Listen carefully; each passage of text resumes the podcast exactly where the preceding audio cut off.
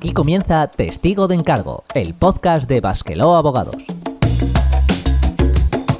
Un espacio hecho por abogados para todas aquellas personas que quieran conocer el mundo que les rodea a través del derecho.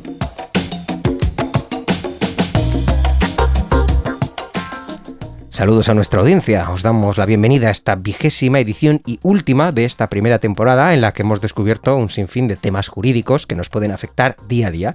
Y hoy vamos a celebrar este fin de temporada haciendo algo especial, una tertulia abierta en la que os traeremos las noticias que hemos tenido durante este tiempo, todas aquellas que han sido relevantes pero que quizá no hemos tenido oportunidad de comentar algún programa, pues precisamente porque al tratar ese tema hemos preferido traeros temas nuevos. Y para ello, pues contaremos en este último programa con la misma compañía con la que empezamos nuestra andadura. Héctor San Juan, bienvenido de nuevo. Muy buenas, Borja. Y dicho todo esto, es hora por última vez en esta temporada de poner en marcha la maquinaria. Comenzamos. Este podcast está producido por Basqueló Abogados en colaboración con la Asociación Eusconet y se distribuye bajo una licencia Creative Commons Atribución No Comercial 4.0 Internacional.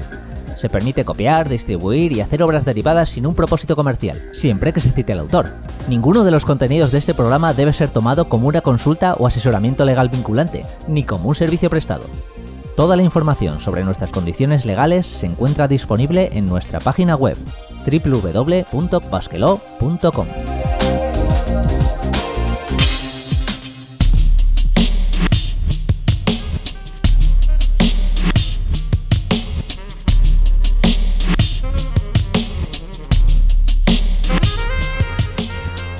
Pues como digo, comenzamos este testigo de encargo final de temporada número 20, un tanto atípico, ya que como podéis comprobar esta no es precisamente la sintonía habitual, hoy no va a haber ni definiciones ni tampoco consultorio legal, todo eso ya lo dejaremos para la próxima temporada. Hoy vamos a hacer, Héctor, un repaso de todos esos temas que, como digo, hemos ido comentando y que eh, nos han llevado mediante la actualidad a lo que tenemos actualmente. Y mira, me estoy mirando ahora mismo el, el listado de programas, empezamos hablando de un tema que hoy en día sigue en boga, que es el tema de los autónomos, la cuota de autónomos, explicamos un poquito la tarifa plana y ya dejamos apuntado eh, en aquel momento que el gobierno estaba preparando un sistema de eh, ingresos, de cotización por ingresos reales, que precisamente se ha, se oído hablar mucho de él en, los, en, los, en, estos meses, ¿verdad? Sí, se ha oído hablar y además de, de dos formas. Primero, pidiéndolo encarecidamente por las asociaciones principales de los trabajadores de autónomos y luego cuando se filtra la última propuesta que hicieron desde el ministerio, que bueno, no sabemos lo, lo oficial que podría ser, resulta que nadie quería cotizar por eh, ingresos reales, digamos. Entonces, ahora mismo parece que esa propuesta se ha quedado en stand-by y no sabemos a qué, nos va, a qué nos va a llevar. Pero al menos sí que yo creo que podemos tener ya unas pinceladas, pinceladas de qué podría suponer, porque al final ponían una cuota mínima de unos 90 euros, algo, algo así, y la subían la máxima unos mil y pico, ¿no? Cuando, cuando alguien eh, superaba los 40.000 euros anuales. Bueno. Sí, la verdad es que va a dar mucho de qué hablar y probablemente no será ese el último programa en el que hablemos Seguro de que la no. tarifa de autónomos. Probablemente la, la próxima temporada, o si no, depende de cuánto tarde en implantarse progresivamente, pero tendremos un siguiente programa. Ya sabéis que, no obstante, si queréis hacernos llegar dudas sobre el respecto, todo, sobre todos estos temas, o pedirnos que hagamos un programa específicamente sobre ello, pues podéis contactar con nosotros. De ahí pasamos al número 2. En el número 2 os contábamos cómo o qué eh, había que hacer para eh, pedir una hipoteca, la financiación, para comprarse una vivienda. Ese sí que es un tema que puede, puede haber sido un poco atemporal, pero fíjate, me llama, me llama la atención que, aunque no tenga específicamente que ver con hipotecas, con tema de derecho bancario, en estos últimos meses lo que más he leído de tema bancario ha sido las reclamaciones que hacen los consumidores, especialmente personas que no se manejan bien en el entorno digital con que los bancos, pues lógicamente han cerrado muchas sucursales, les han obligado, digamos, a hacerse eh, con la tecnología y no lo llevan muy bien, ¿verdad? Efectivamente, yo creo que es un problema que ya no solo los, eh, nuestros mayores lo van a sufrir, sino cualquier persona, porque te puedes encontrar con que quizás una gestión, digamos, sencilla que podrías hacer con, con la oficina de donde tú la tenías y ahora ya no vas a poder. Desde luego, la, receta para esto es complicada, porque hay que entender, por un lado, está claro que el banco no hace esto porque sí, hace esto porque quiere dar el salto al, al mundo digital, y por otro lado, el consumidor que en último término, primero se puede ver expulsado del sistema, porque ahora mismo, para tener una cuenta corriente, en muchos casos, salvo que le seas interesante al banco, o salvo que mejoren los tipos de interés que ahora mismo siguen en negativo, pues eh, te puede te puede suponer un problema importante porque no tengas o no tengas intención de pagar las comisiones o no tengas dinero, pero luego sí que tienes que seguir funcionando con una cuenta bancaria. Jurídicamente va a ser complicado. No sabemos si la administración tiene alguna intención de, buscarle una solución a eso. Yo creo que algo deberían de, de hacer, porque ahora más que nunca no se puede funcionar sin un banco. Está claro. en la vida diaria. Está claro. Y vamos a estar más aún en sus manos. Entonces, si por ejemplo ahora estas nuevas comisiones a todas las cuentas simplemente por tener una cuenta bancaria van a ser eh, algo que, que se va a implantar ya, eh, y solo va a ser posible saltarla si tienes algún fondo con ellos o no. ¿Qué pasa con la gente que no tiene unos ahorros en ese banco concreto? ¿Qué pasa con esa gente que se queda desamparada al final? Algo, algo habrá que hacer, yo creo que algo tendrán que hacer. Continuábamos hablando de las cooperativas de viviendas, es lo, lo que ocupaba nuestro número 3. Sobre esto, la verdad que igual, Héctor, tú sabes algo más que yo, de, un año a esta parte, ¿alguna novedad sobre esto? Yo creo que siempre, siempre han estado eh, encima de la mesa. Otra cosa es que mm, quizás no se oiga tanto por... Eh, los círculos normales, ¿no? Cuando alguien se va a comprar una casa, pero sí que es verdad que esto está encima de la mesa. Y en cualquier sitio donde tú vayas y digas, joder, en Bilbao, eh, en Hermoa, que por ejemplo es de donde yo, soy yo, dices, eh, las nuevas eh, eh, edificios que se están construyendo, las nuevas viviendas, si te fijas en el cartel de la promoción, en cada una ya hay una gestora. dices, y hay con gente con la que hablas, oye, ¿qué tal es esto? ¿Esto funciona? No. Y cuando le explicas que de los cinco viviendas que te puedes comprar, por ejemplo, en Hermo, cuatro de ellas son el régimen de cooperativa, dice, no fastidies, eso, eso se utiliza tanto. Pues efectivamente, es algo que que está funcionando, está funcionando muy bien, es algo que le gusta mucho a los bancos también, porque ya no tienen a una empresa constructora que puede quebrar, sino que tiene a mucha gente que respalda al final los, los créditos para construir y, y, es algo que si se lleva bien, si se hace con todas las, ya no garantías, sino con lo bueno que tiene una cooperativa, al final te puedes hacer una casita un piso que esté en un precio, bueno, ahora siempre están muy caros, ¿no? Siempre decimos que están muy caros, pero que con el precio que es, pues oye, lo podemos eh, ajustar a nuestro gusto, puede estar bien y al final también adquirimos un poco de esa cultura que a veces falta mucho y a nosotros yo creo que algo que nos falla en general a la gente es tener cierta cultura a nivel eh, jurídico, a nivel de conocimientos mínimos legales o a nivel financiero. Y si estás dentro de una cooperativa de viviendas, vas a saber mucho sobre a qué normas tienes que atenerte, al tema fiscal, al tema de impuestos, y es algo que bueno que siempre queda, queda ahí. Desde luego, continuábamos nuestro programa hablando en el episodio número 4 sobre los Glovers y los falsos autónomos y los riders que no ha faltado, desde luego, noticias en estos últimos meses sobre el tema. Desde luego, las sentencias han seguido saliendo. Lo más normal o en los casos más habituales nos hemos enterado de que esas sentencias han dado la razón a los falsos autónomos, han dicho que efectivamente eran falsos autónomos y que como tal tendrían que estar contratados. Hemos visto que se ha aprobado una nueva ley o por lo menos un nuevo proyecto de sacar adelante una ley que convirtiese a esos, a esos riders, a esos trabajadores en, en trabajadores por cuenta ajena, con lo cual, desde luego, es un tema que vamos a seguir hablando de ello. Sí, yo creo que sí. Hay algo que, bueno, yo creo que teníamos claro, que eran trabajadores asalariados y que el estatuto de los trabajadores es lo que es y hay que cumplirlo, ¿no? Pero bueno. Ellos dicen que se adaptarán al modelo, las empresas y tal. Y bueno, veremos a ver, veremos a ver si lo consiguen hacer o si eso no acaba siendo fuente de otros conflictos en el futuro. Seguramente que algo nos traerá. En el número 5 eh, estábamos con, con, Teresa, la primera vez que estrenábamos colaboración para hablar de compliance. La verdad es que tú y yo creo que todavía no sabemos mucho de lo que es el compliance y, es un tema muy, muy, especializado. Así que debo de decir que por lo menos no, no, he, no he sabido, pero claro, es lo mismo que decíamos antes de las cooperativas. Es un tema como muy de nicho. Normalmente las noticias al respecto de estos temas no suelen pasar mucho el filtro de, las, de las noticias generalistas, digámoslo así. Es como cuando sancionan a una empresa y tal, igual te, enteras porque eres una empresa grande y le han metido una multa a no sé quién por pasarse alguna de protección de datos, a veces solemos oír, quizá con eso lo podemos relacionar. alguna, alguna cosa, algunas noticias han salido al respecto. También lo podríamos tirar porque, bueno, han salido noticias sobre Iberdrola, sobre algunas empresas grandes que tienen estos estos conflictos judiciales últimamente un poco espinosos, ¿verdad? Que andan. Eh, y claro, el compliance. Claro, pero el compliance son, son, las tripas de eso, entonces de eso no nos solemos enterar.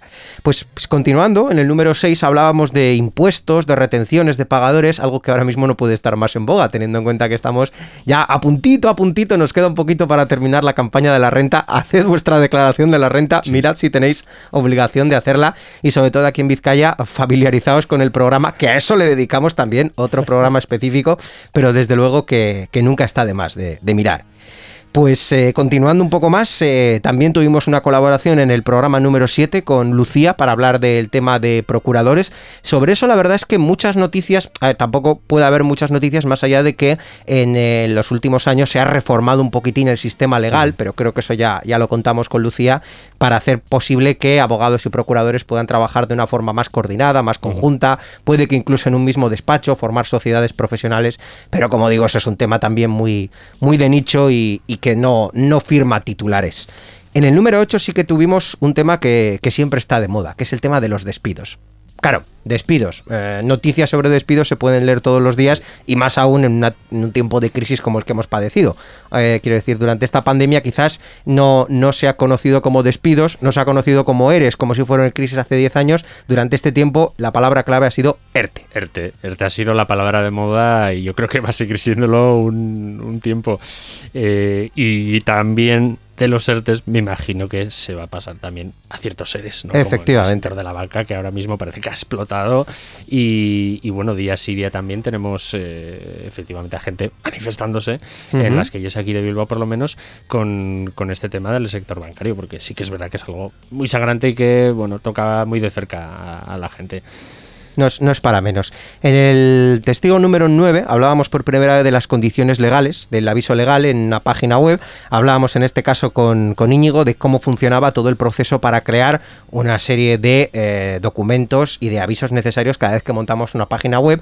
Un tema que eh, sí que es cierto, lo hemos mencionado antes por el tema protección de datos y ya se han dado algunos casos también no, no muy conocidos, pero en los cuales sí que es cierto que se puede sancionar a empresas que tienen en este caso páginas web que no son del todo claras a la hora de determinar las condiciones de uso de un servicio. Se me ocurre, por ejemplo, quizás no a nivel español, sino más a nivel internacional, se le sancionó hace poco o se le abrió una investigación a la famosa aplicación TikTok, a la famosa aplicación que, red social, mejor dicho, que, eh, entre otras cosas, no era muy clara en cuanto a sus condiciones legales. Con lo cual, aunque no seamos TikTok ni tengamos la magnitud de una gran empresa, sí que es cierto que de cuando en cuando es importante tener bien al día y actualizadas esas condiciones legales.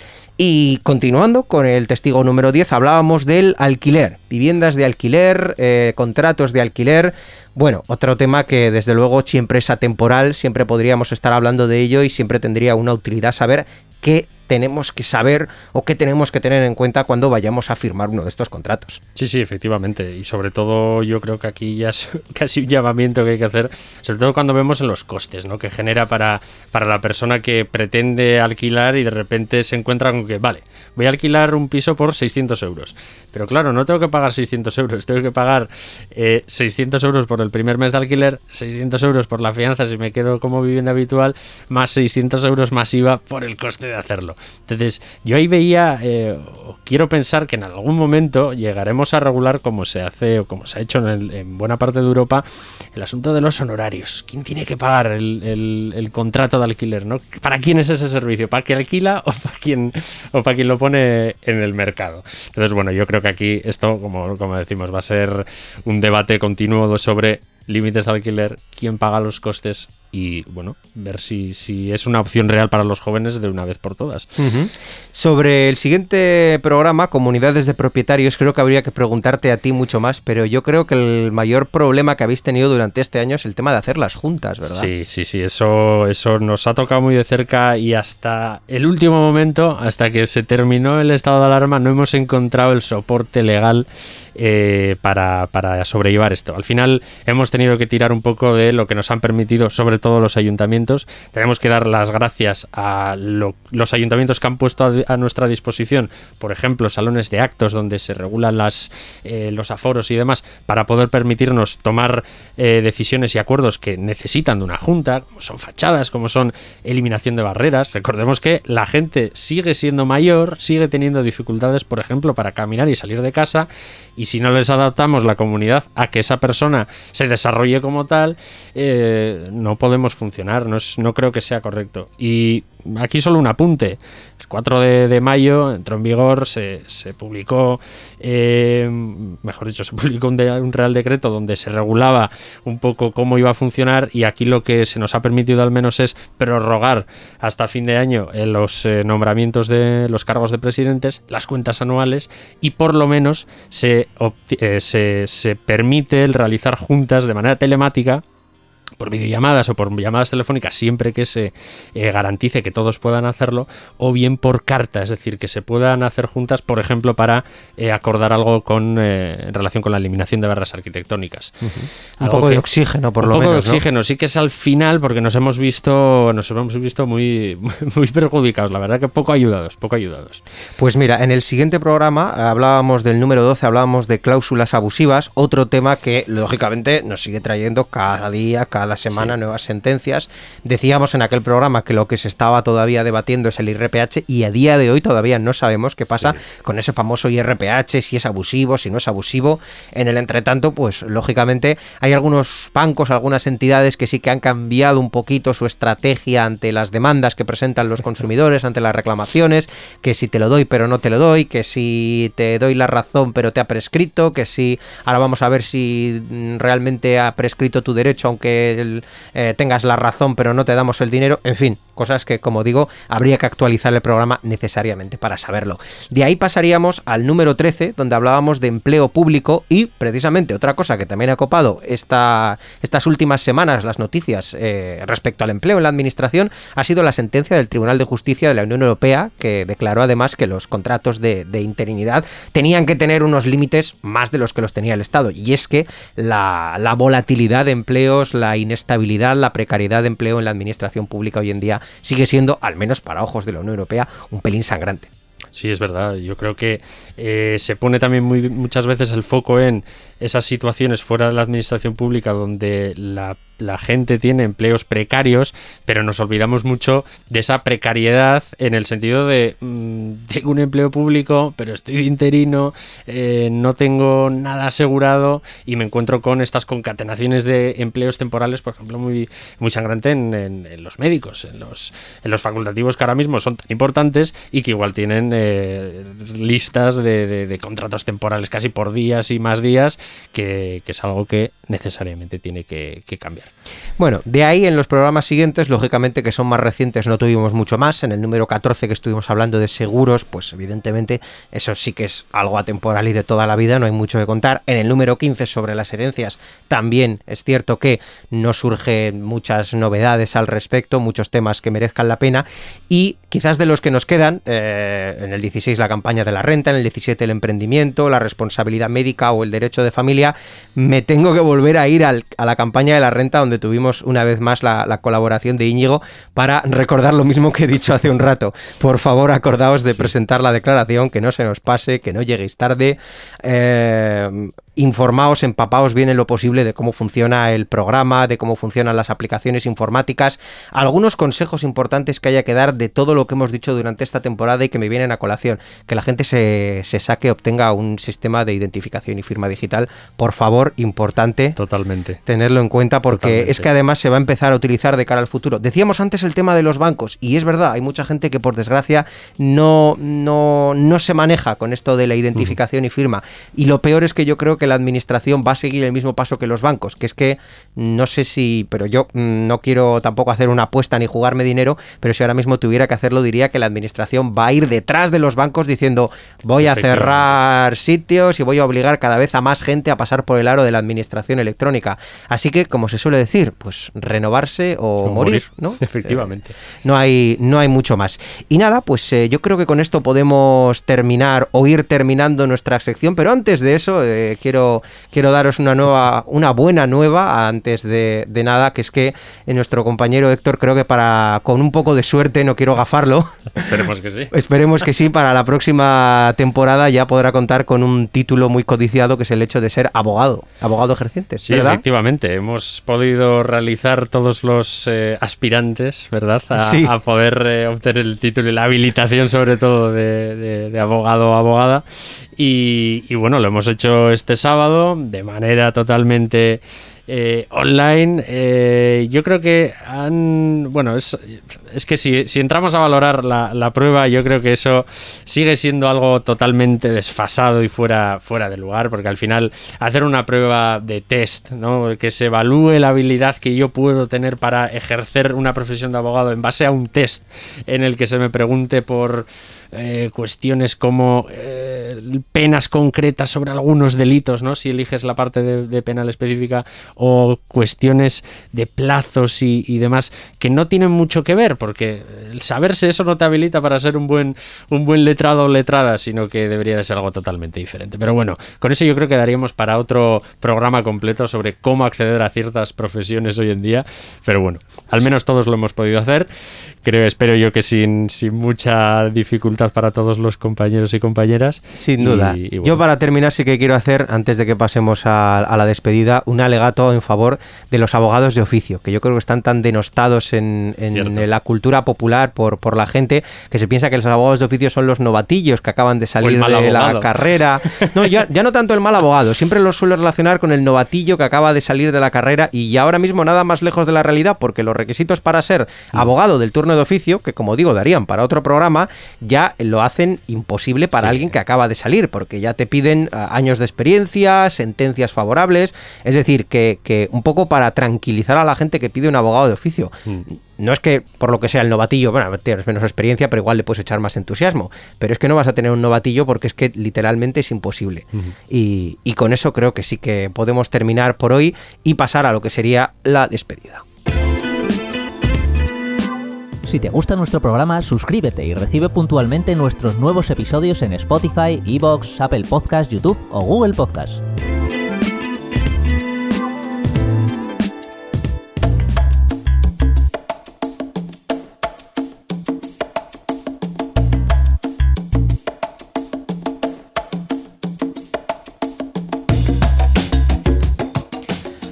Pues nada, aquí concluye esta primera temporada de Testigo de Encargo. Hoy ya, como habéis podido ver, con una edición un tanto atípica, pero no os preocupéis, en septiembre volveremos con nuestra segunda temporada, con más temas, con más consultas y sobre todo con más derecho y con más sector. Espero. Muchas gracias por venir. muchas gracias a ti, Borja. Y continuando ya con el apartado de agradecimientos, damos las gracias, en primer lugar, por supuesto, a nuestros oyentes, también a nuestra compañera Miren García, a nuestros invitados esta temporada, a Teresa, a Lucía, a Íñigo, a Y a Miquel por haber venido y a la asociación Eusconet por el trabajo que han realizado en la producción.